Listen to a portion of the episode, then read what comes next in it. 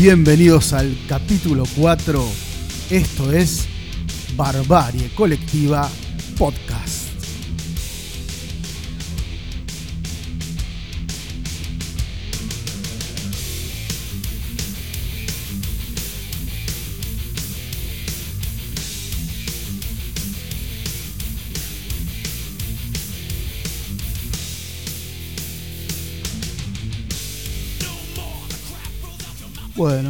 Bienvenido nuevamente. Gerardo, ¿cómo andás?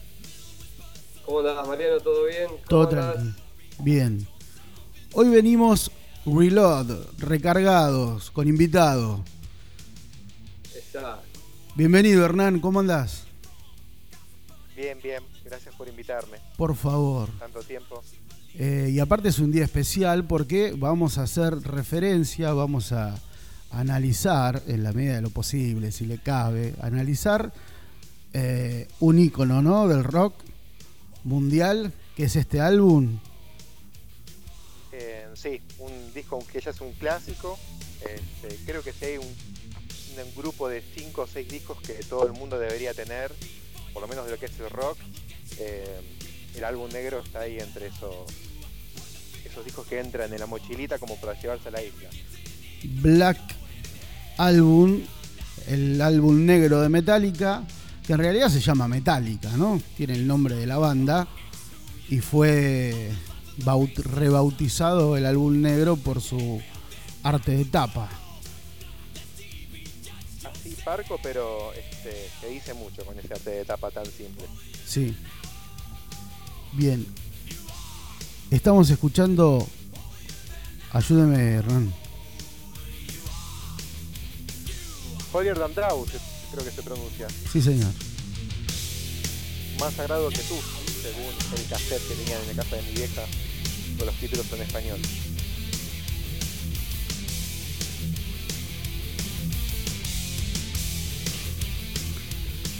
Bueno, Gerardo, ¿y cómo va la cosa? La invitación es a recorrer este álbum icónico de Metallica, este álbum, podemos decir, bisagra, cuestión esta cuestión la vamos a discutir un poco, eh, de Metallica. ¿Y cómo, cómo va la cosa? ¿Por dónde arrancamos? Mira, arrancamos por, eh, por decirles primero que eh, el 12 de agosto del 91, ¿sabes qué pasó? ¿Qué pasó? Telecinco compraba Cheers la próxima temporada. Eso es, fundamental. ¿no? es fundamental. Sí, sí, sí, tal cual. Pero bueno, acá nosotros teníamos, en, realidad nosotros, eh, Estados Unidos, ¿sí? tenía ese 12 de agosto del 91 salió a la venta este disco que estábamos escuchando. Causó furor la salida de este disco en Estados Unidos, fue muy esperado. Así como fue muy esperado. las 12 de la noche. Sí, sí. Diría Hernán, eh, se agotó en las bateas palabra batea quedó, ¿no? Esa palabra que ya no se utiliza. Sí, quedó, quedó, ya la, hacemos oficialmente nuestra. Y eh, recuerdo haber visto en un documental sobre este, este álbum cómo se agolpaban los pibes eh, a la espera de adquirir su cassette o, su CD, eh, como si estuviesen por vender el, el libro número 9 de Harry Potter, ¿no? Y salían extasiados con. O la nueva Daisy Malibu. claro. Claro. Este, y salían extasiados con su álbum negro y. ¿Y qué generó? La, esa es una pregunta que yo quiero hacerles a los dos que son eh, expertos en esto. ¿Qué generó este álbum en, en los fanáticos, en los seguidores de Metallica? Primero, bueno, había mucha expectativa. Metallica era una banda que fue creciendo disco a disco exponencialmente. Este, de hecho, el disco inmediato este, que es Justice for All, este, para ese disco ya Metallica tocaba en, arenas, como se le dice, en estadios para miles de personas. Eh, sí, ya rankeaba en el Billboard, ¿no? Ese, ese ranking americano. Sí, el que mide las ventas y tenían un solo videoclip. Fue una banda que sacó tres, llegó, sacó tres discos, uno más exitoso que el otro, a puro escenario porque sin videoclips. Recién sacaron un videoclip con el cuarto disco y que es One, un tema que dura 8 minutos. One, exactamente, y dura 8 minutos la canción. Obviamente la agarraron con la podadora para que entre en un videoclip televisivo, pero sigue siendo un tema difícil de, difundir y a pesar de eso Metallica este, cortaba tickets a lo loco y nada, para este disco tuvieron que hacer un cambio de timón a la hora de grabarlo y había mucha expectativa. Bueno, pero la característica particular de Metallica, eh, antes de este álbum, del álbum negro, eh, es, esa cuestión del vivo, ¿no? Eran una banda para escuchar eh, en un concierto en vivo. Digo, su, mejor performance era en vivo. Ahora, pregunto a, a ustedes que saben tanto, ¿Abandona el trash metal eh, Metallica con este álbum? Para mí. A ver, por ahí podemos. Eh, por ahí teníamos posiciones divididas, pero para mí tampoco. O sea, creo que de hecho va más allá de lo que venía haciendo y, creo que afirma la parte de trash metal. Porque estamos hablando del 91. Este es un disco que se graba entre el entre el 90 y el 91, ¿no es así? octubre, mayo, más o menos. Eh, para, el, para, el principio de la década del 90, el trash ya eh, tenía una llegada, eh, no quiero decir general, pero se había ubicado, en, por ejemplo, en los rankings, ¿no? Y Metallica es uno de los grupos que logran que el trash metal sea ocupe el lugar que tenía que ocupar dentro del mundo del rock. ¿sí? Muchos dicen, me hago eco de eso, que acá en Metallica deja un poco ese thrash metal para pasar a un, a un heavy metal. ¿sí? Si bien hay temas que claramente tienen esa, esa impronta del thrash metal, pero bueno, me hago eco de esas palabras y se las dejo a ustedes para que, para que opinen. Digamos que en la parrilla del metal tirar un par de zucchinis, pero no deja de ser un, un asado variado y suculento. Para mí le agregaron un poco de variedad a la propuesta y obviamente los discos anteriores venían cada vez más progresivos, mucho más técnicos, cada vez temas más largos, o sea, el último disco anterior dura arriba de 70 minutos, explota el CD casi y son 8 tracks, 9. Claro. Este, y acá recupera, volvieron a, a tener un formato a canción que es lo importante del disco. Más allá del sonido y la producción y la búsqueda de que cada tema suene lo mejor posible, hay la búsqueda de un formato canción, un estribillo, eh, saber cuándo viene el solo de guitarra, que se siente cuando viene. Antes, el disco anterior, sobre todo, el Justice for All, es un disco largo que capaz que tarda tres minutos en arrancar a cantar el cantante, eh, Jane en este caso, mientras que en este disco respeta un poco el formato a canción. Sí, se acortaron mucho. De hecho, este es un disco que dura 60 minutos, más o menos, ¿no? Una hora y tiene 12. tiene 12 temas, ¿no? Ahora, pregunta, y ya después nos metemos de, lleno en el, en el álbum.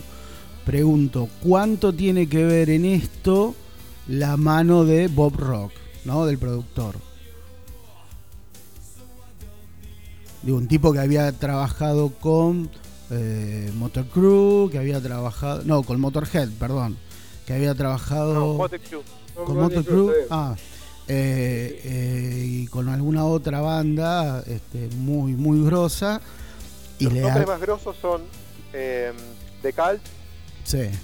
David Lee Roth, el ex cantante de Van Halen, Bon Jovi, bon Jovi. y el disco y el disco por el cual lo eligieron es Doctor Feelgood de Multicrew, un disco que suena zarpadísimo. A mí que no me gusta mucho Multicrew, sí. como que estaban en las antípodas de Metallica porque Multicrew era la banda de metal glamoroso que atraía a chicas y Metallica era como el rock machote, rock de macho, todas las antípodas dentro de un mismo género y nada. Metallica siempre tuvo mucho buen olfato para dónde ir y escucharon ese disco, sobre todo Las Uric, y ahí lo llamaba Rock como para que se encargue del disco y le dé ese sonido, sobre todo para cambiar un poco el sonido del eh, Justice for All, que era un poco polémico, ¿no? El sonido de ese disco. Me parece que lograron, o, Bob Rock logra un, una performance de la banda, para ponerle una palabra que quizás no es la mejor, más redondo, ¿no? Un sonido más, más ajustado, más redondo, más, más grueso, ¿sí? Y especialmente con lo que tiene, en lo que tiene que ver con dos instrumentos, la batería y el bajo, ¿no? Eh, el, bajo especialmente pasaba como bastante desapercibido y me parece que en este disco ocupa un lugar eh, especial. Sí, el disco anterior, el bajo... igualmente también hubo, un, como decías, un laburo, un laburo muy importante desde la parte de de, estudio que tiene que ver con, con haber metido, o sea, se metió mucha guita en este, en este, en este álbum para poder, para poder sacarlo. Creo que, si no me equivoco, un millón de, dólares fue. Un palo verde. Bueno, pero ya estaban en condiciones de producir a esa a ese nivel. ¿no? Es lo que dice Doña Alicia acá en la esquina. ¿eh? seguramente, seguramente tiene razón. Bueno, los invito a hacer lo siguiente. Nos, nos metemos en el álbum, ¿sí? Y después seguimos comentando así algunas, algunas perlitas, esas que ustedes conocen y van a compartir. Arrancamos por. Arrancamos por, me parece, el que conocen todos, hasta aquellos que ni saben que este tema es de metal.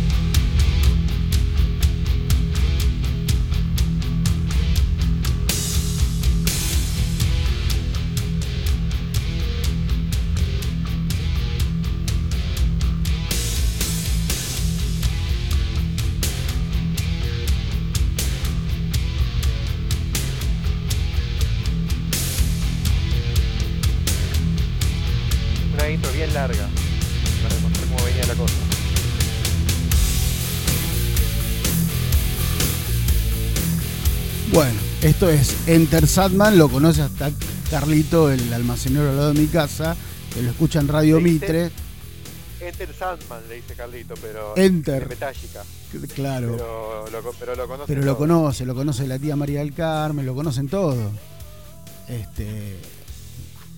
Y esto hace que Metallica se transforme en una banda que pasa los límites de los, del, del seguidor, del fan, y me parece que se hace como de, escuchas multitudinarias, ¿no? Algo que tiene este disco es que desde su génesis este, siempre, y la palabra génesis, ¿no? Porque quedó como que, quedé como, como todo un erudito. de música. Sí, para la Rolling Stone.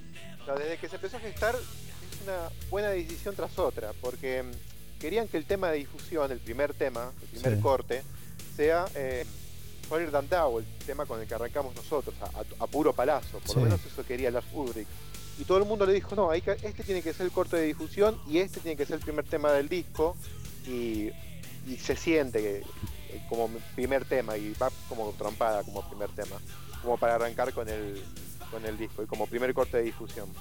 Una característica particular de este disco de, de Metallica es que ellos venían acostumbrados a grabar eh, por separado, ¿no? En sesiones, sesiones separadas.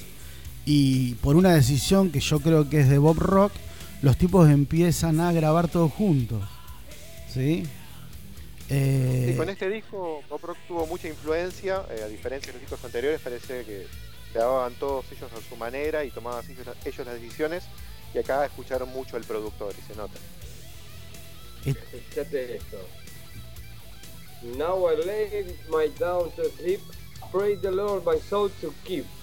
If I die before I walk, pray the Lord my soul to take. Rezo, es el resto del pibe que, que aparece eh, eh, casi, no sé si a mitad de tema, eh, que, es el, rezo que, que, que hacen por lo general en las películas también. Ahora me apuesto a dormir, le ruego al Señor que lleve mi alma, que conserve mi alma. Si muero antes de despertar, le ruego al Señor que me lleve, que se lleve mi alma. ¿Entendió algo de lo que dije? Sí, acá sería antes de la guarda. Dulce compañía, no me va noches ni de noche ni de día, ¿no? Ese es el rezo que hacen los niños antes de ir a dormir. Claro.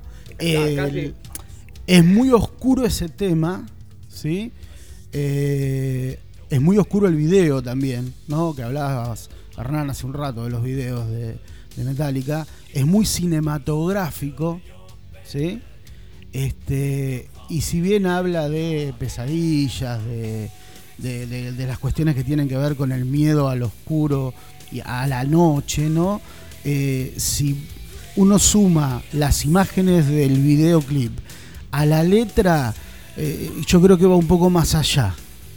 Hay un miedo ahí que, tiene que ver con otra cosa eh, más que una pesadilla relacionada con el sueño.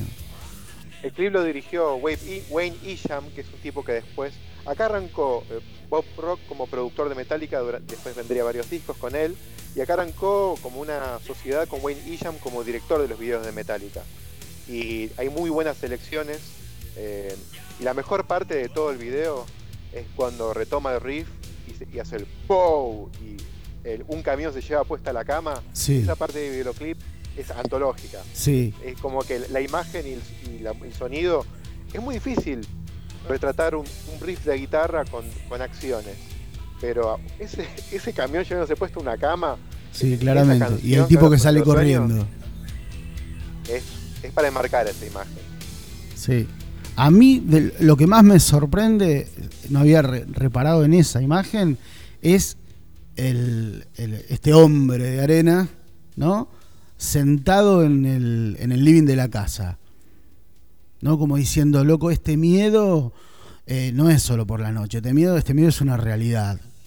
Y no sé, y vos después saca la conjetura que quieras. ¿Sí? Vamos al siguiente ícono este que acabamos de escuchar. ¿sí? Vamos al siguiente. Suena en Barbarie Colectiva. Sad but true.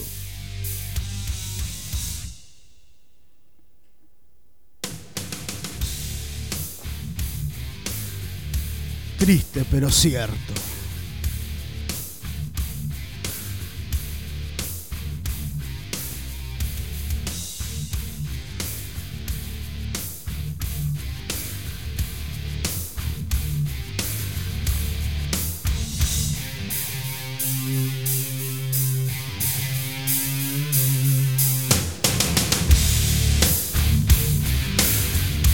Bueno, acá lo que descolla es ese riff, ¿no? Eh, pesado como collar de melones. Sí, sí. Diría mi abuela. Mi abuela que era fanática de metal. Sí, me lo imagino. Bueno, otro tema icónico de este álbum, ¿no? Y otro que es conocido en cualquier grandes éxito que a alguno se le, se le ocurre hacer en YouTube, clava este tema porque es un clásico tiene toda la, la metálica acá porque es un tema medio tiempo, es el tema creo más lento y pesado del disco. Hay baladas, pero esto es un tema rifero del metal de más de vieja escuela.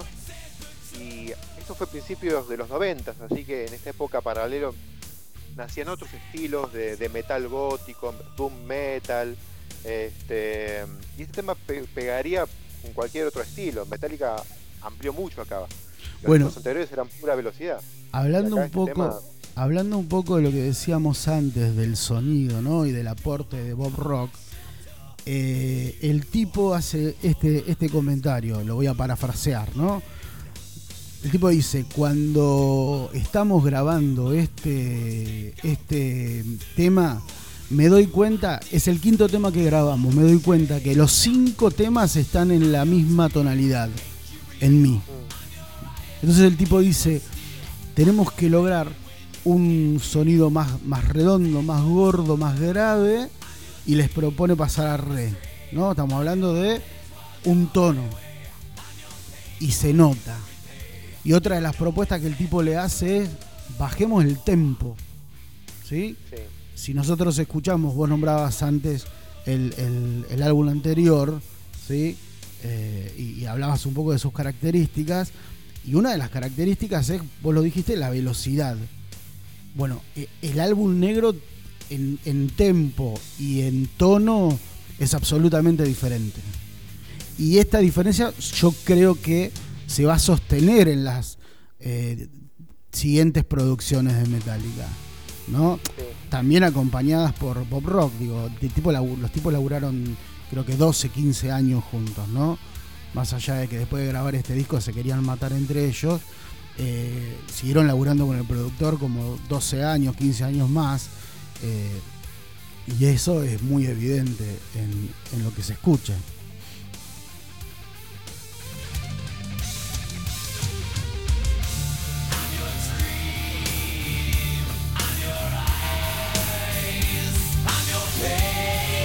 muchas armonías vocales en, este disco. Sí. Arreglos de lo vocal, cosa que en los discos anteriores no había. Ahí hay una cuestión eh, que tiene que ver con Hetfield, que y también otra vez, no, yo insisto con esto, mete la mano Bob Rock. Eh, el tipo eh, cantaba sobre su propia voz, ¿sí? escuchándose por los auriculares. ¿No? O sea, hacían una graveta arriba de lo que ya se había grabado, sobre su propia voz. Sabemos que Hayfield, eh, el otro día lo charlábamos, ¿no? Había tomado clases de, canto, ¿no? O sea, se habían estado perfeccionando eh, para, para este álbum. Y lo que hace Bob Rock es hacerlo cantar en otra tonalidad, pero escuchándose por los, por los, por los parlantes. ¿Sí? Y yo creo que esto tiene que ver, esto de lo, de lo vocal, después el grabar todos juntos, tiene que ver con recrear esa mística de, de Metallica en vivo, ¿no? Esa fuerza de Metallica en vivo.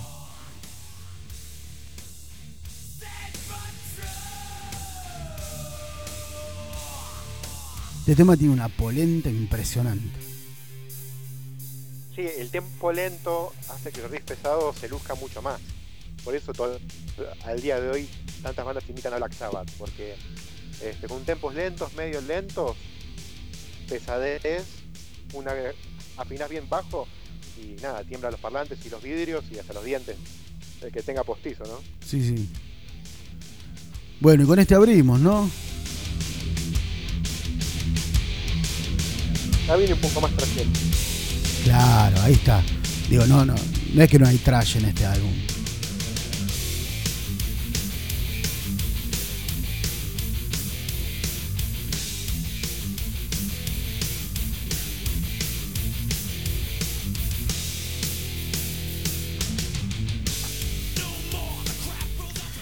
Eh, a ver, voy a hacer un comentario y quiero escuchar la opinión de ustedes. Este, me levanté anti hoy. Gerardo, a ver, si yo digo, hago esta afirmación, este álbum es el último gran álbum de Metallica. ¿Usted qué me dice? Y te diría que no. No. No sé si el último gran álbum. tan, tan, tan, tan tajante fue uno de los, digamos, fue como un antes y un después para Metallica, seguro. Pero eh, eh, el disco que le sigue, digamos, en lo personal, a mí también me gusta. El que le sigue a este es Low, ¿no? ¿O no? Sí. Sí, exacto. Bien, muchos afirman que el, el, disco bisagra no es este, sino que es el siguiente, que es Low, que es del 90 y... ¿De qué año es ese disco? 90, 93, me parece 95, no, Load de 96, ahí, ahí lo confirmé.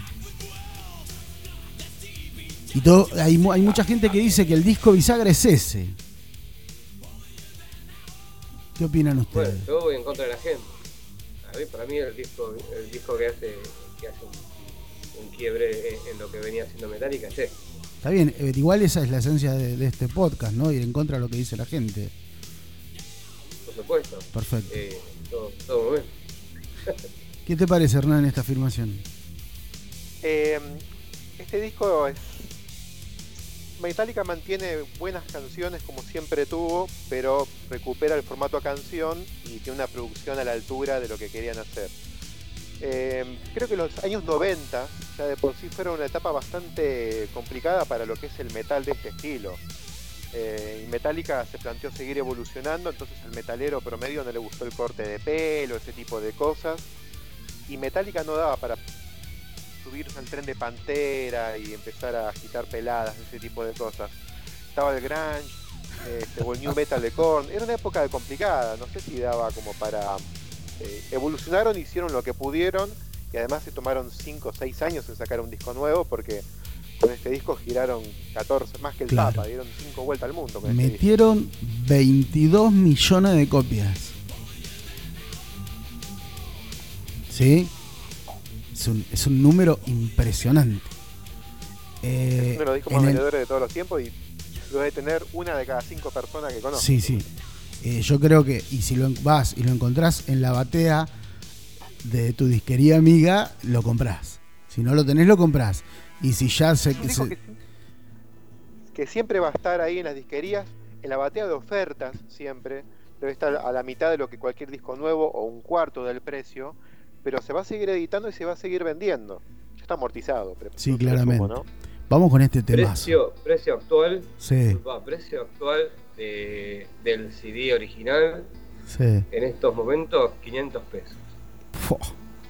Bueno, no es tanto, 500 mangos un álbum. ¿eh? Estuve investigando, estuve investigando también eh, a cuánto salió, no sé si Hernán vos lo sabés, cuánto, cuánto costaba cuando, cuando salió en el 91. 5 em, dólares. ¿Te acordás? No, en, ese momento, en ese momento, 5 dólares eran. Estamos hablando del 91. Estábamos en el 1 a 1. Estábamos en el 1 a 1, en la, época de Carlos. 5 pesos. Claro, yo por eso mismo. 5 pesos. 5 p. Y otro dato de color así. En, Alto disco por 5 p. Eh, ¿Sabes qué? El que no lo tiene porque no lo quería. Claro. Bueno, ahora, ¿no? 346 eh, recitales que hablábamos de la, vuelta al mundo y la cantidad de veces que, hicieron en, en, tres años. Vale, que desde agosto que salió hasta el 94, 346, 345, 346 recitales durante, eh, alrededor del mundo. Es, Argentina, Claro. Claro, exactamente. Usted es el Alejandro Fabri del, del rock.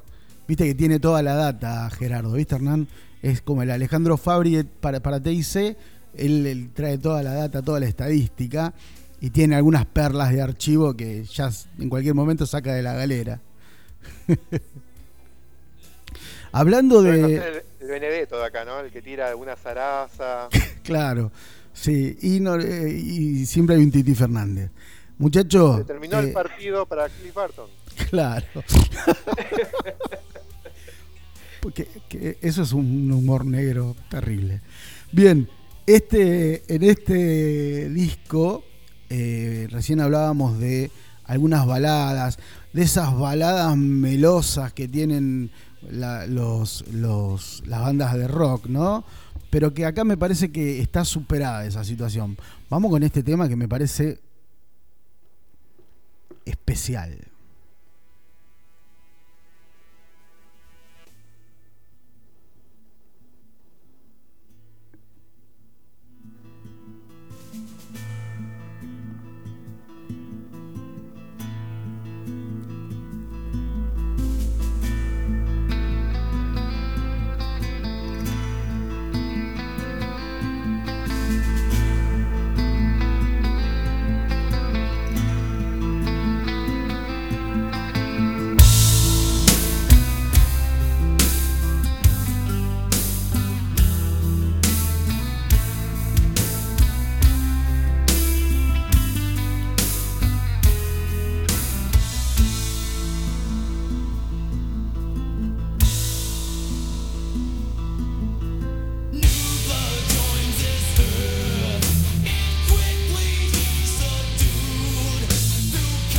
Bueno, esa guitarra es la que, el que lo hace diferente a este tema, ¿no? Digo, arranca como una clásica balada empalagosa empalagante y después entra esa guitarra que te vuela el marulo. Para mí, el punto más alto del disco, es el tema que más me gusta. ¿Sí? Sí. Es uno de los pocos temas que. Para el disco no es un disco que me ha cansado. Nunca.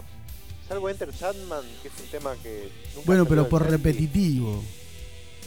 Y tal vez, tal vez un tema que veremos más adelante, que tampoco, que tal vez un poco me cansó, pero este es un tema que nunca tocaron mucho en vivo. Este, y que me parece de los el punto alto del disco por la por cómo va y viene la cuestión vocal Sí. este, tiene mucho, muchos colores diferentes este, este tema y un gancho y una melodía este, para enmarcar Es uno de los, de los temas, eh, vocalmente hablando, en los que Henfield más laburó. ¿eh? y se nota se nota acá canta en el estribillo canta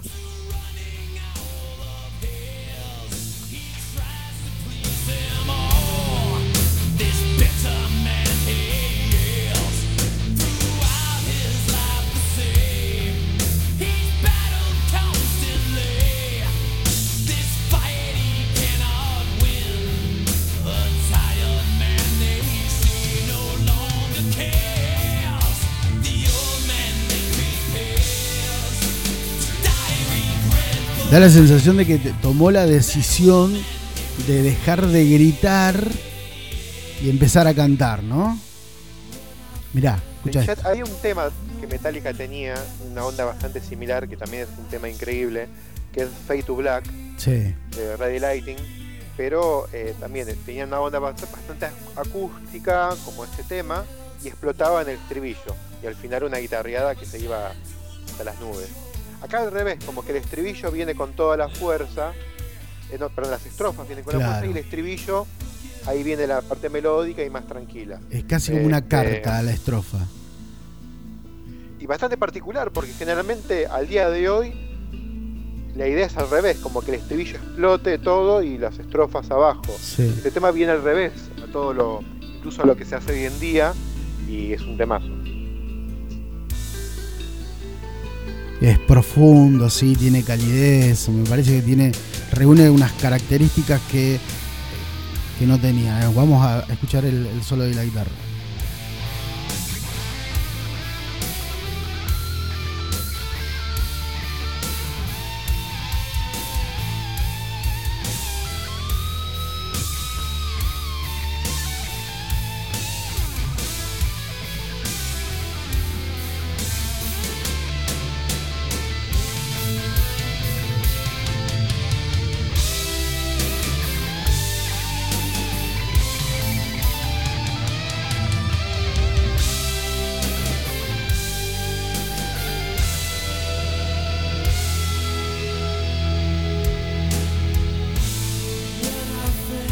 Eh, este solo de guitarra es de Hammett.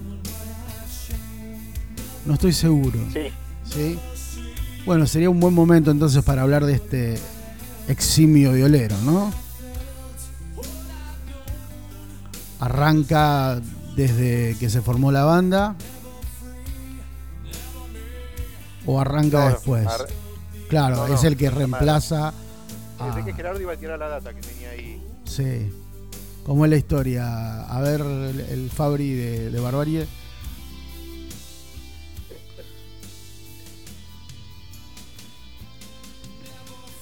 No, yo no me, no me iba a meter en esta.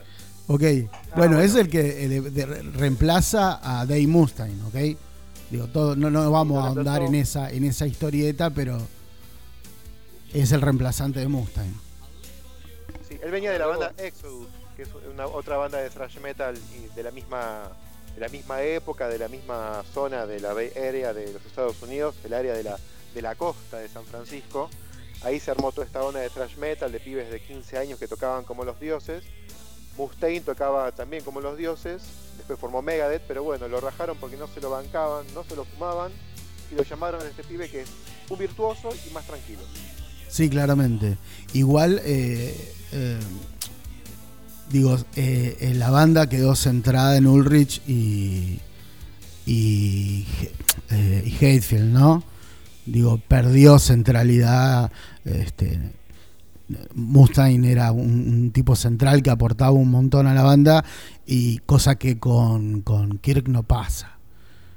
Y bueno, Mustaine tenía su, su ego, después formó Megadeth y le fue bien, así que como que Hatfield y Mustaine en la misma banda este, no era demasiado y, y nada, quedaron el, corazón de la banda es Hatfield, el que compone las canciones y Ulrich es el cerebro, es el, el que que calcula todo.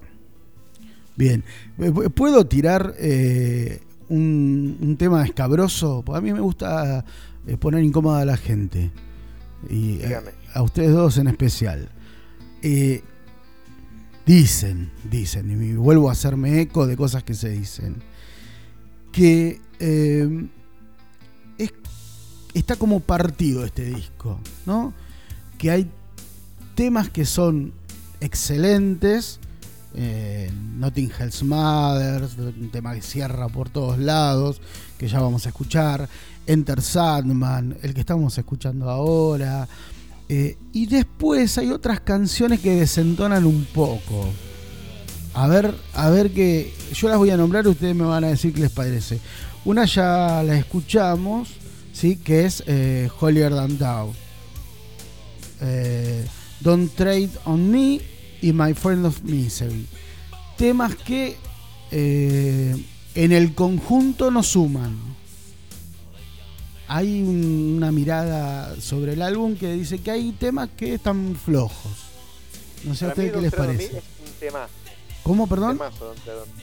Don't Tread on Me es un temazo para mí. El tema es que no lo, no lo quisieron tocar porque supuestamente la letra es un poco tonta este, porque es un tema con una onda medio patriótica. Es el tema, el nombre ese está en la bandera que tiene la serpiente, es una especie de bandera emblemática. Sí, de la guerra, de la guerra de la, de la independencia americana. Exactamente, como que ilustra la portada del disco, pero es un tema como que fue medio ninguneado, pero para mí musicalmente es un temazo. Sí. Este, My Misery es el único aporte de Jason Newsted eh, a la banda, creo, o por lo menos en este disco. Este, así que no sé si lo tomaría como un punto flojo. Eh, para mí es un disco que no le sobra nada. Lo pones y se puede escuchar de par en par tranquilamente. Creo que los temas más variados fueron los que fueron eh, salieron de corte de difusión y tuvo como 5 o 6 eh, temas de, como corte de difusión. Por lo cual lo que no fue corte de difusión va a tener cierta... no, uno, no va a estar uno tan familiarizado, por lo cual, nada, la primera escucha este, puede no está en el inconsciente colectivo, pero me parece que es un temazo. Y además se guardaron lo más trayero, lo más elemental y, clásico, lo, dejaron en el disco y tiraron las baladas, los temas más jugados. Y le salió bien. Eh, dos cuestiones. La primera que tiene que ver bueno, con la serpiente ¿no? y con el arte de, tapa. Como vos decías, la serpiente es de una bandera que tiene que ver con la eh, eh, independencia americana. Era una bandera amarilla que tiene esta serpiente, eh, que supongo que es una serpiente de cascabel. La verdad que estoy diciendo tirando, ¿eh? no, no estoy seguro. Pero relacionado con esto, eh, yo quisiera agregar que este disco se graba en un contexto geopolítico muy particular, que es la guerra de Irak. ¿Sí? y nosotros conocemos la idiosincrasia norteamericana, en donde frente a una situación bélica eh, exaltan el patriotismo todo el tiempo. Digo, quizás este tema del que estamos hablando eh, tiene que ver un poco con eso. Y recuerdo, por ejemplo, en, los ratos libres durante la grabación del disco, recuerdo de haberlo visto en el documental, eh, estar al pendiente de las noticias de la guerra del, Golfo. Digo, quizás ahí hay un trasfondo este, político que tiene que ver con, ese tema, ¿no? Estamos hablando de Hollier Tan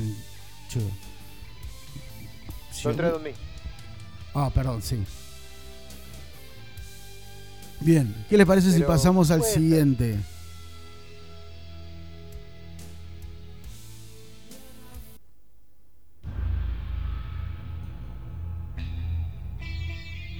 Odio la introducción. Bueno, hablando de Medio Oriente, acá.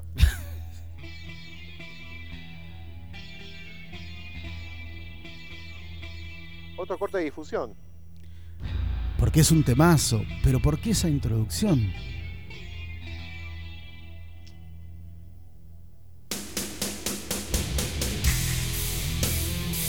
Y acá hay un riff que explota.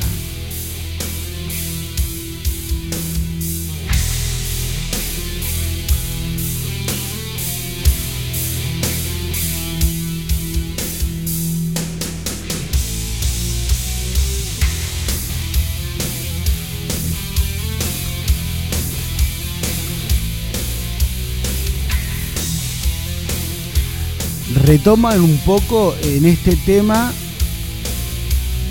Oh, vamos a dejarlo girar, diría DJ Vero.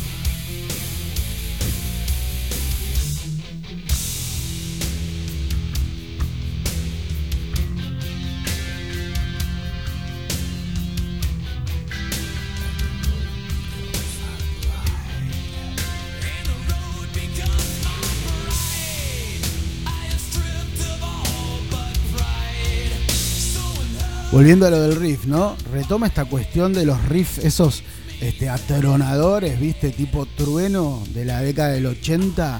Me parece que en este, en este tema en particular retoma en eso.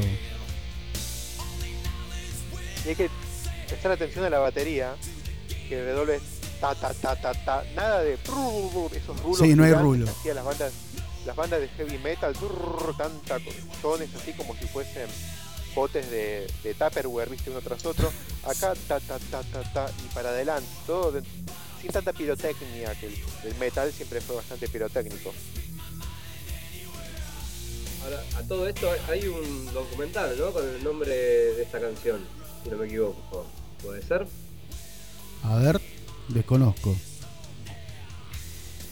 Es un documental que se hizo de de, la banda justamente, que tiene, tiene este nombre.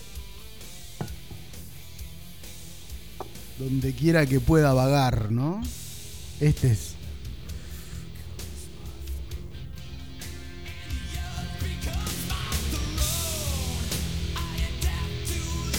No sé, yo que soy el contra, a, mí, para mí, este es uno de los temas que eh, no digo que desentona, pero no suma tanto como los otros. Nada, una opinión. No se puede venir bien ahí arriba todo el disco, pero este, para mí eh, es un disco que tema temas feos, pero puede ser no es mi favorito. Sobre todo porque viene después de un Forgiven, que es para mí el mejor tema del disco.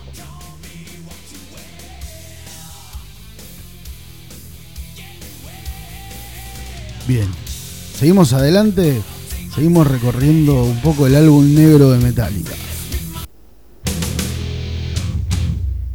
Acá viene el tema polémico que yo lo decía. Bien, yo ya ahí eh, pasé al siguiente. ¿Por qué ese? ¿Qué es eso? ¿Qué es ese fraseo, no? ¿Por qué? Viene Bruce.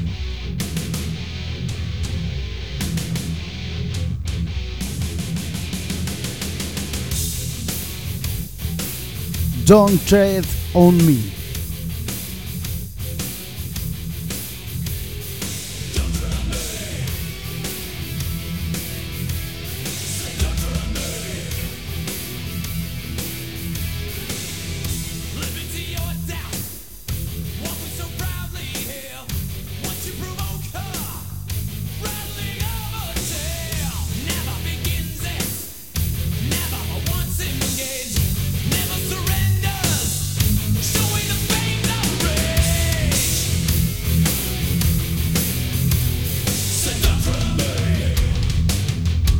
Qué redonda que suena la batería.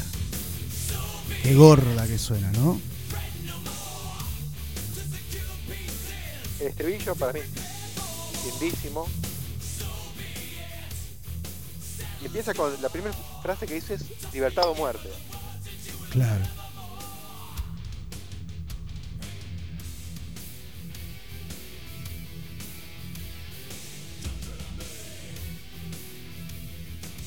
Para mí son los temas que me gustan, nunca lo tocaron en vivo.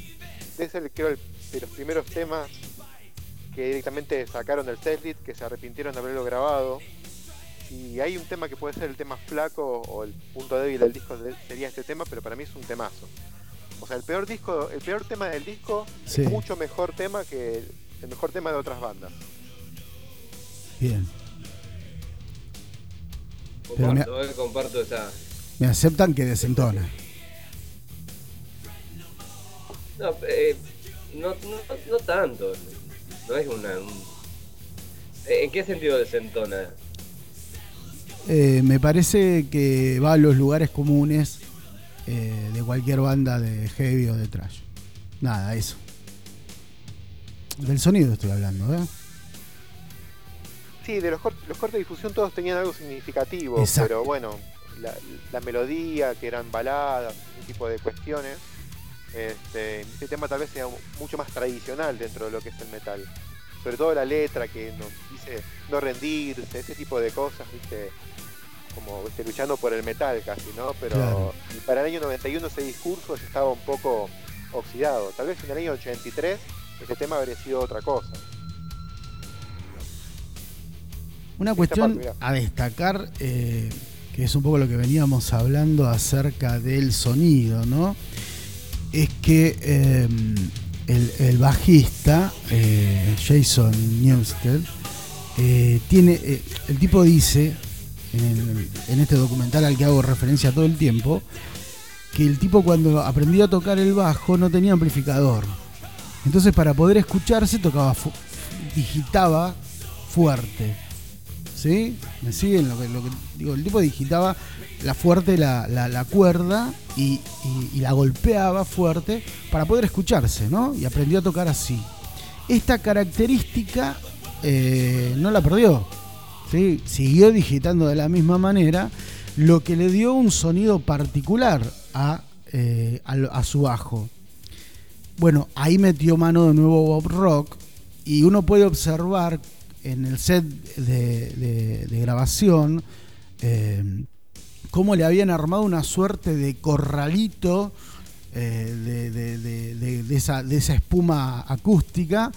¿Por qué? Porque el bajo golpeaba mucho. ¿sí? Como, como decíamos hace un rato, eh, grababan en vivo, el bajo golpeaba todo el tiempo, ¿sí? Pero... Se metía por los otros micrófonos. Exactamente. Y le habían armado entonces un corralito para, el, para que el tipo pudiese tocar. Y hay temas, no me voy a atrever a decir cuál, porque, porque estaría inventando, porque no lo recuerdo en este momento, que están grabados con un bajo acústico. Hubo mucha prueba de instrumentos en este disco. Se experimentó mucho en este disco con distintos instrumentos y con distintos equipos.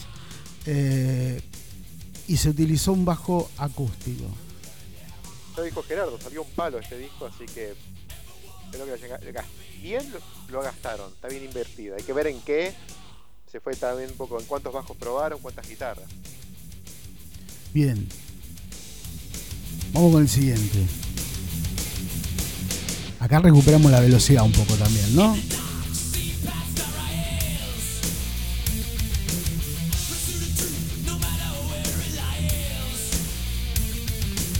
De Never creo que también fue corte de difusión.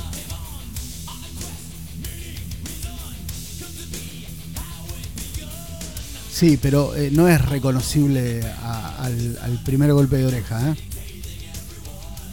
Digo, no. No, no. La tía Mabel, no, no, no sé qué, quiénes son estos. No tiene videoclip. Claro. tiene videoclip, pero lo tocaron en vivo bastante. Otra cuestión que tiene que ver con, eh, por ejemplo, la guitarra, ¿sí? de, de Heffel. También le, armaron en el set una cuestión bastante artesanal que tenía que ver con incorporar placas de, de, madera y, algunos pedazos también de esta, de esta espuma, eh, de goma espuma, le decimos nosotros, ¿no? Y algunos eh, especies de, toallones ¿sí? distribuidos en el piso de manera tal que el sonido de su guitarra eh, sonase más, más, más grueso, más, más redondo. ¿sí? Y creo que eso se puede apreciar. Me imagino, me imagino el productor yendo al baño a hacer sus necesidades sí. y querer secarse el culo y no tener toallón porque los tiene Hayfield alrededor para que suene bien el solo. Claro, pero lo que vale ese toallón después, el valor agregado, ¿quién se lo quita? Lo que valdrá ese toallón ahora, así mojado. Claramente.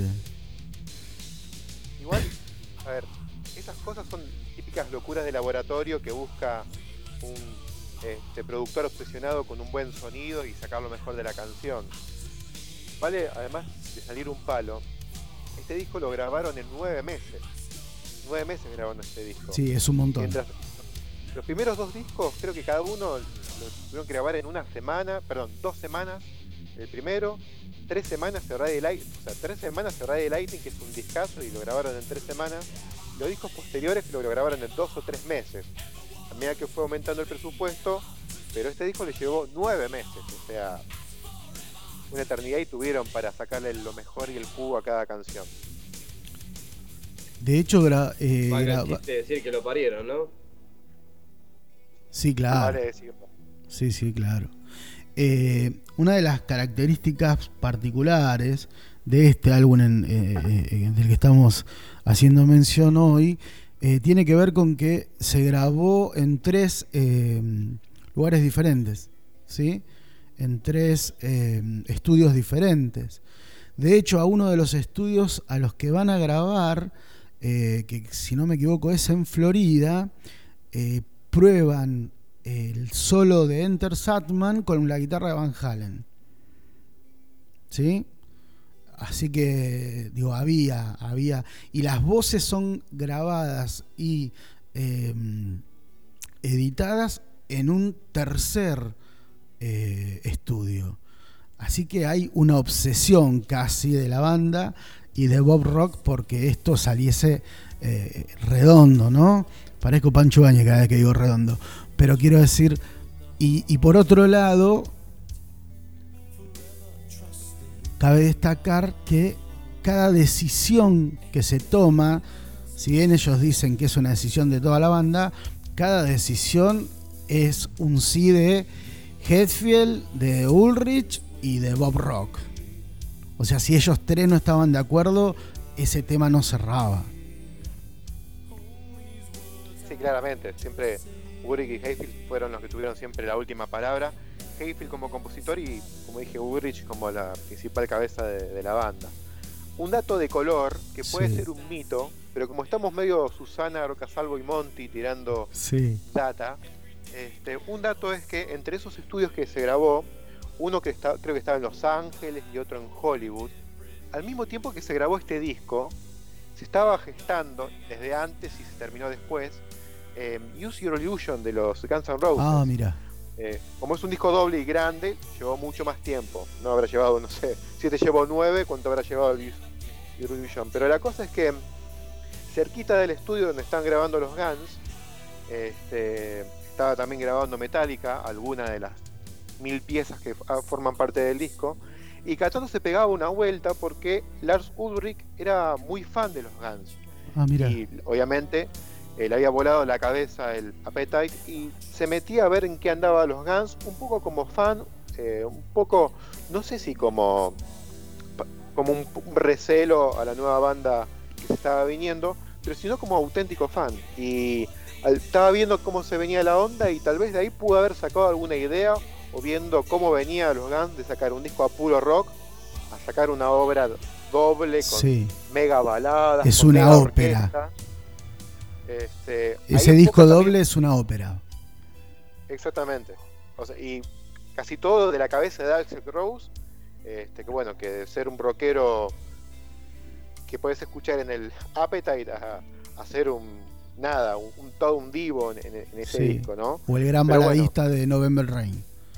Exactamente. Pero bueno, puede que haya dicho al escuchar ahí, che, mira vos, se puede meter una orquesta en un tema de rock duro y no quedar tan mal y por ahí eso tuvo algún tipo de influencia este, a la hora de grabar este disco.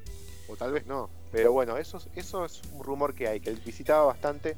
Obviamente Axel no le habrá abierto la puerta, habrá hablado con, eh, Duff McCagan o con Slash, que son los más copados, pero este, estuvo pendiente ahí cerca, eh, Ulrich, eso es lo que se dice. Yo creo, Gerardo, que acá nace, eh, se gesta el germen de un capítulo próximo de Barbarie Colectiva Podcast dedicado a ese álbum doble de Guns N' Roses, ¿no? Y estaríamos como, como queriendo encular para ese lugar, ¿no? Estamos a la puerta de eso. Eh, señores, yo quiero que escuchemos este tema porque para mí es el mejor.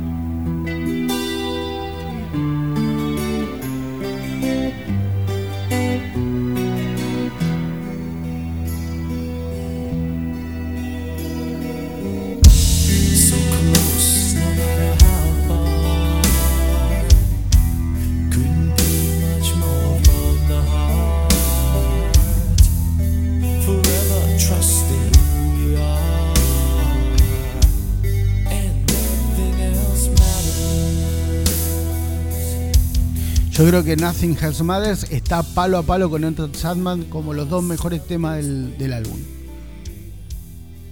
Son los más jugados y diferentes al trash. Eh, son dos. Este es mi preferido, pero ah, quiero que. eh, en- entiendo que son los dos temas que destacados, ¿no? Trust I seek and I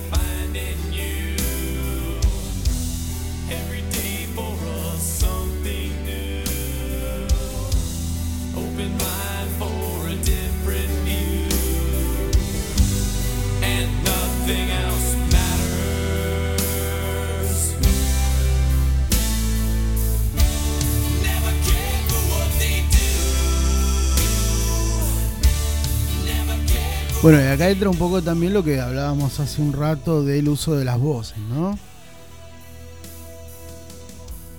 Sí, mucha armonía, mucha sobregrabación. Metallica Sí. no tenía eh, no tenía coros y en este disco tiene coros por todos lados. Este, más- un poco más difícil de retratar en vivo porque Hayfield hay uno solo y requerés cinco armonizando en diferentes tonos como para poder llegar a, sobre todo a este estribillo. Sí, claro. En este caso, James este, lo que hace, eh, digamos, de donde, según las fuentes este, de diferentes lugares, eh, eh, escribe este, este Nothing Else Matters como, eh, digamos, in- inspirado o, o con. Sí, inspirado por, por las últimas palabras de su abuelo. Eh, No te dije que, que- siempre tiene una perlita, un genio. Dale. Este, no, después lo que iba a decir es que yo apreté un montón con este tema, pero. no tenía nada que ver, ¿viste? Pero bueno. eh, bueno, y, y al parecer se grabó también eh, lo que fue, digamos, las primeras grabaciones de este Matters. La- el, el demo lo grabaron en la casa de Lars, de, de Ulrich, en el 90 aproximadamente. Mansión, eh, que- que presumo que a esa altura. Sí, claro. Sí. Olvidar. Es un tema. chalet. No es que dije, Sí. vamos a otro lado que me está lloviendo, sino que fueron a- ahí a la mansión.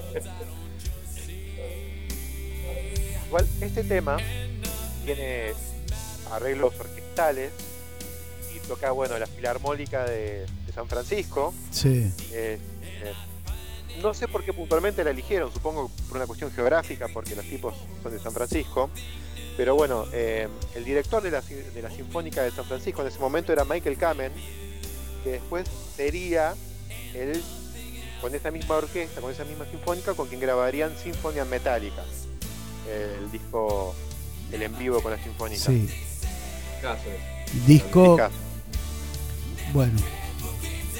El, el primero. El, el primero. Ah, ahí el está. último, Michael Kamen falleció hace un par de años, ya no- por lo cual ya no es más el conductor de la Filarmónica de San, San Francisco. Metallica hace 15 días estrenó una, una continuación, una segunda, un Symphony Metallica 2, que para mí no está a la altura. Para mí no. pero bueno, pasaron 21 no. años. Es, pasaron- a ver, eh, yo voy a hacer una apreciación de la cual me hago cargo abso- absolutamente. Es sin. ¿Cómo se dice cuando algo no se puede escuchar? inescuchable. Gracias. Un asco. Perdón, lo tenía que decir. Eh, en este tema hay una cuestión con, con- con el autor, ¿no? Eh, y, y Bob Rock va a decir de este tema.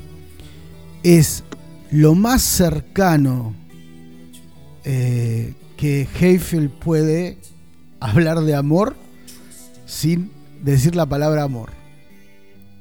Digo, esto es lo más cercano, dice Bob Rock, eh, a lo que puede abrirse este tipo para eh, expresar un sentimiento relacionado con el amor. Lo demás es todo furia. Igual un poeta, ¿eh? jodido. Yo pensé, igual pensé que ibas a decir algo, otra cosa. Era Quiero decir no que. otra palabra. No sé, alguna guarangada. Lo más cercano que puede decir Hayfield del amor sin Sí. decir la palabra. "pip", ¿viste? Como No, no, no, no, claro. sale el Pablo Lescano de adentro, ¿no? Pu- A cualquier momento con, con la con el amor. Bien, y acá un tema que Bob Rock no entendía.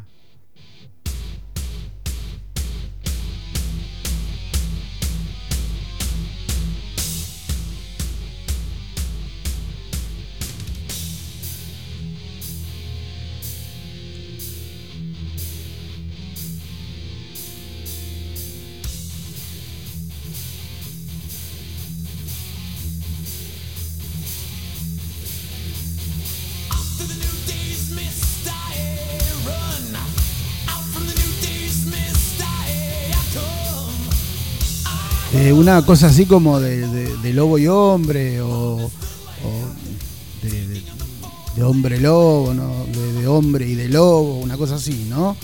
Eh, un tema con una letra muy típica de banda rock de los 80.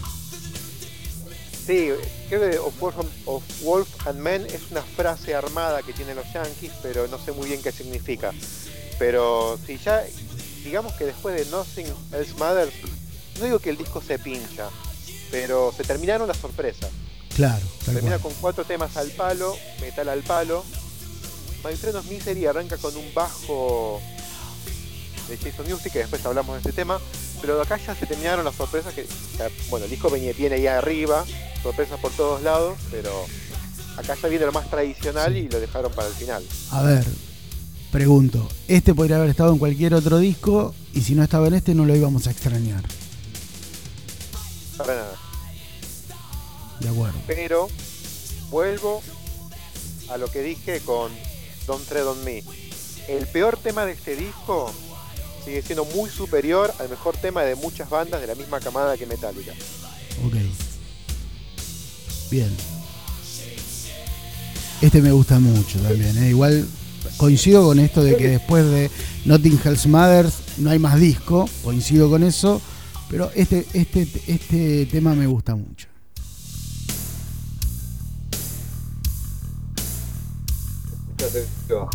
Eso, me gusta mucho el bajo.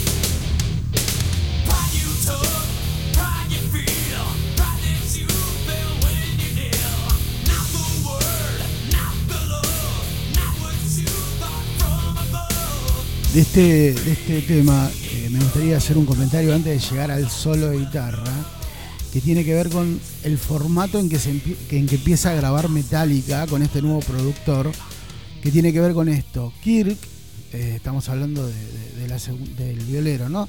Kirk Hammett, eh, grababa las sesiones solo. ¿sí? El tipo hace los solos de guitarra solito, graba y después se pega. Se corta, se pega, se edita. A partir de este álbum, por más que a Kirk no le cierre al principio, eh, el tipo empieza a grabar en vivo, ahí con toda la banda. Y esto al, al tipo al principio no le cierra y genera tensiones con el productor. Pero miren esta viola.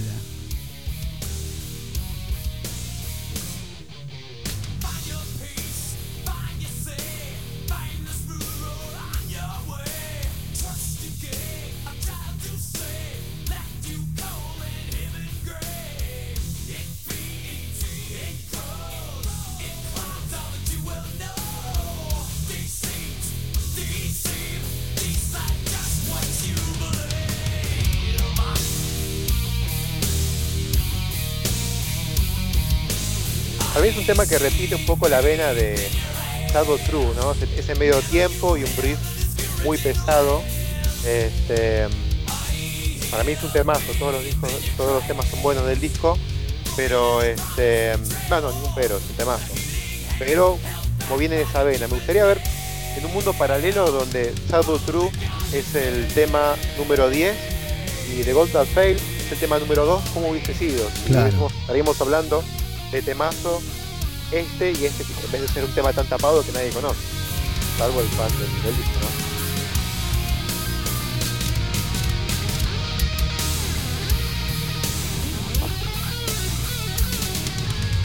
El tema habla un poco de la fe, ¿no? Como- habla como de el, Dios que falló o algo así en la traducción. eh, y cómo, cómo el, el- el- humano, el ser, eh, se aferra a, a esa fe. ¿viste? Así que estamos, digamos, no estamos muy lejos. Fíjate, ya en el 91 estábamos hablando de que de, que había un, un- un dios que había fallado. Canciones en un disco tan, tan a veces de amor, a veces de guerra. ¿no? Mezclamos un poco de todo, un poco de fe, un poco de amor, un poco de guerra. Y se escucha también ahí en, en- en alguna parte de, de esta canción unos, unos como eh, gatilleos, ¿se dice? ¿Se dice? Gatilleos de, de una escopeta que de una, de una escopeta así como si estuviese descargada. Sí, Hayfield es muy afecto a las armas. Bueno, los norteamericanos son muy afectos a las armas, ¿no?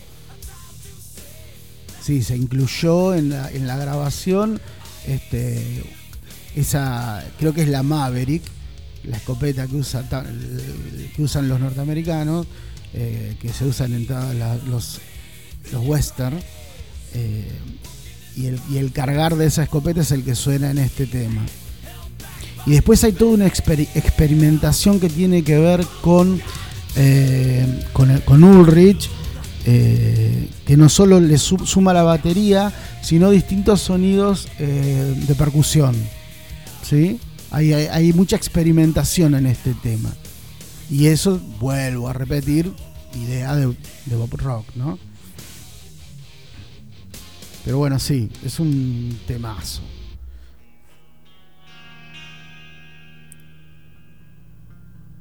Vamos con el preferido de Hernán.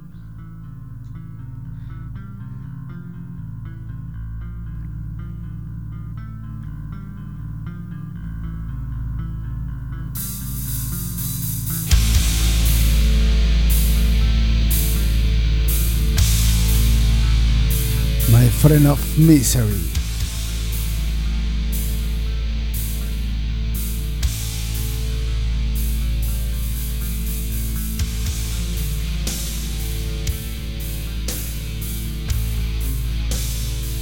Es un muy buen tema también. My friend of Los pocos misery. aportes, los en- pocos aportes que puso a hacer eh, Jason Newsted. Sí. Creo que está gra- grabado sobre un riff de- del bajo de él, ¿no? Sí, creo que ya lo tenía de antes. De hecho, este, creo que este tema nunca lo llegaron a tocar en vivo, por lo menos con esa formación. Lo único que se tocaba Newsted era el riff inicial, la base de bajo, como parte de un solo de bajo que él hacía en, en mitad del set. Pero nunca lo tocaron ese tema. Creo que lo habrán tocado recién, 20 años después, cuando tocaron el disco entero, feste- celebrando los 20 Los años. 20 años, sí. Claro. My Friend of Misery, si fuese una película eh, en la Argentina, la hubiesen traducido como Mi amigo el miserable, ¿no? Con Emilio Dizzi, Gino Reni y Berugo Carámbula. Miguel del Cel, Sí, claro. Y la hubiesen eh, estrenado en vacaciones de invierno. Por primera vez creo que se- eh, en República Checa se tocó este tema, me parece. En el 2012. En vivo, por primera vez en, En el vivo. 2012, mirá. Para el 2012 ya eh, está Trujillo, ¿no? sí, De Sasnenme. Para el 2012 sí. Y ahora, ahora vamos a hablar de Trujillo. Ustedes, ustedes que bueno, saben fue tanto. fue de aniversario. Fue un aniversario de, de- de la- de, digamos, del disco. Claro, debe ser para, para la gira de los 20, ¿no? En el 2012 sí. Bien. También Metallica, hace un par de años hizo un Metallica by Request, en el cual dejaban que la gente elija las canciones que ellos iban a tocar. Te metías en la página, creo, comprabas el ticket y te daba la opción de elegir entre todo el setlist de Metallica, elegir ponerle 15 canciones. Qué bueno. Y Metallica cuando tocaba en tu país, tocaba las que más eligió la gente de tu país.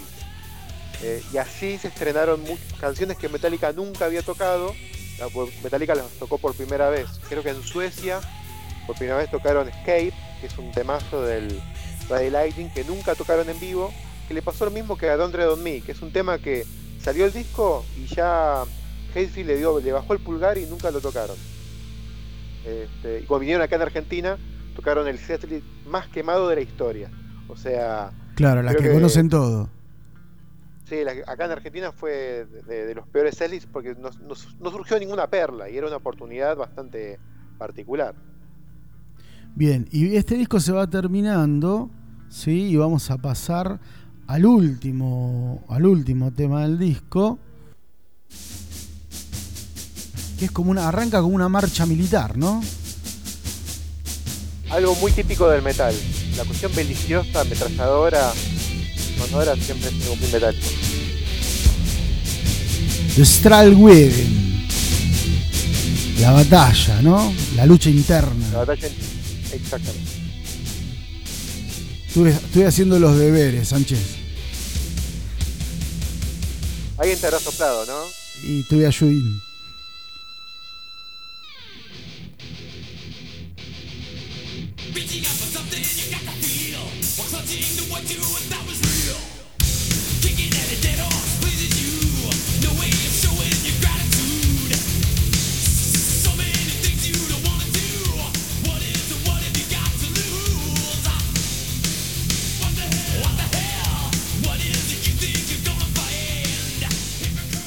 Bueno, y para ir cerrando este hermoso podcast con invitado de lujo, eh, vamos a tirar a ver alguna, algunas, algunos datos. Vamos a ir, con, ir cerrando con algunas perlitas.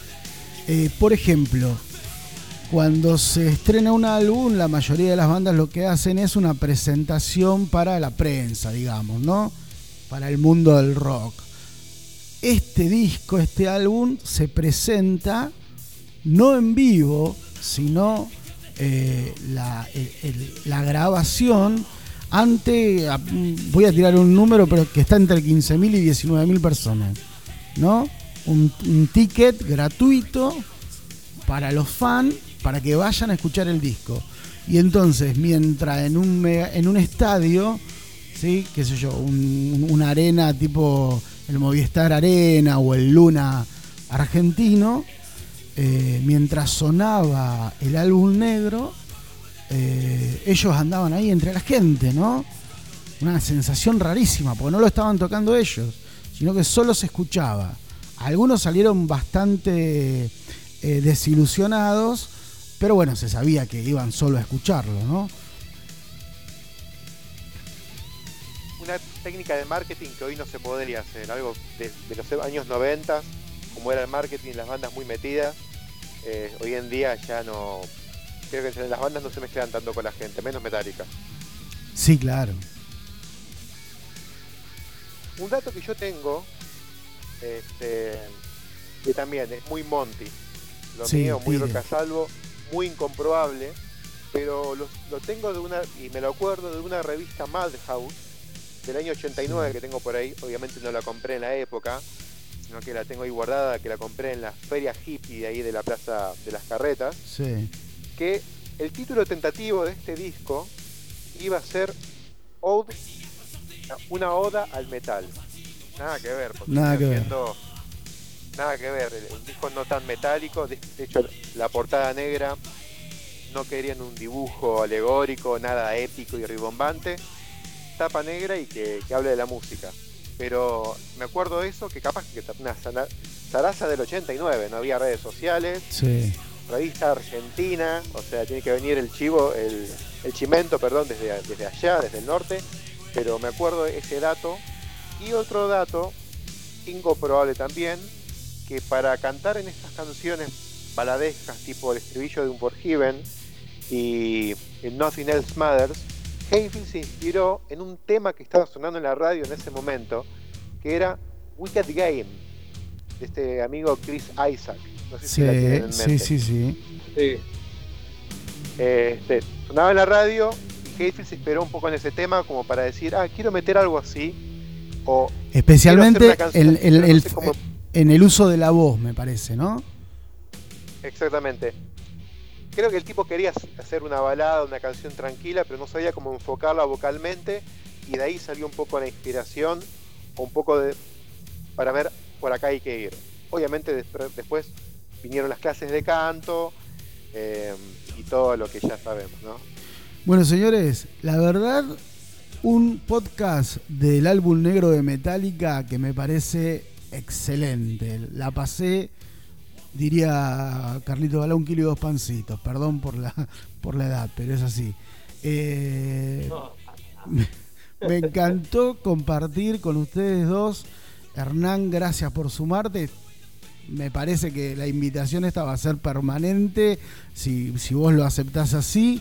Eh, un álbum excelente, con sus bemoles, hemos discutido, hemos discutido algunas cuestiones, pero un álbum que cierra por todos lados y que hay que tenerlo eh, ahí como favorito en Spotify o el CD eh, en punta todo el tiempo para reproducir. Muchachos, y si la lo verdad... en LP, si lo Sí, en claro. LP, lo puedes conseguir en Mercado Libre a 3.500 pesos. Epa, pedime dos. Eh, fíjate lo que era del CD a, a lo que es el LP. Este, aparte, bueno, toda esta, toda esta playlist eh, de que estuvimos pasando la vamos a escuchar en Spotify, Perfecto. ¿no? Sí, claro, estuvimos escuchando completito el álbum negro, así que te buscas el álbum negro, Black Album, y a escucharlo. Eh, don Gerardo, un gustazo. Igualmente, gracias por, por invitarme a mí también. Por favor. Hernán, bienvenido a la banda. Gracias por la invitación y bueno, que se repita. Dale. Muchas gracias, señoras, señoras, señores, señoros. Viste que ahora se dice un montón de formas. Esto fue Barbarie Colectiva Podcast.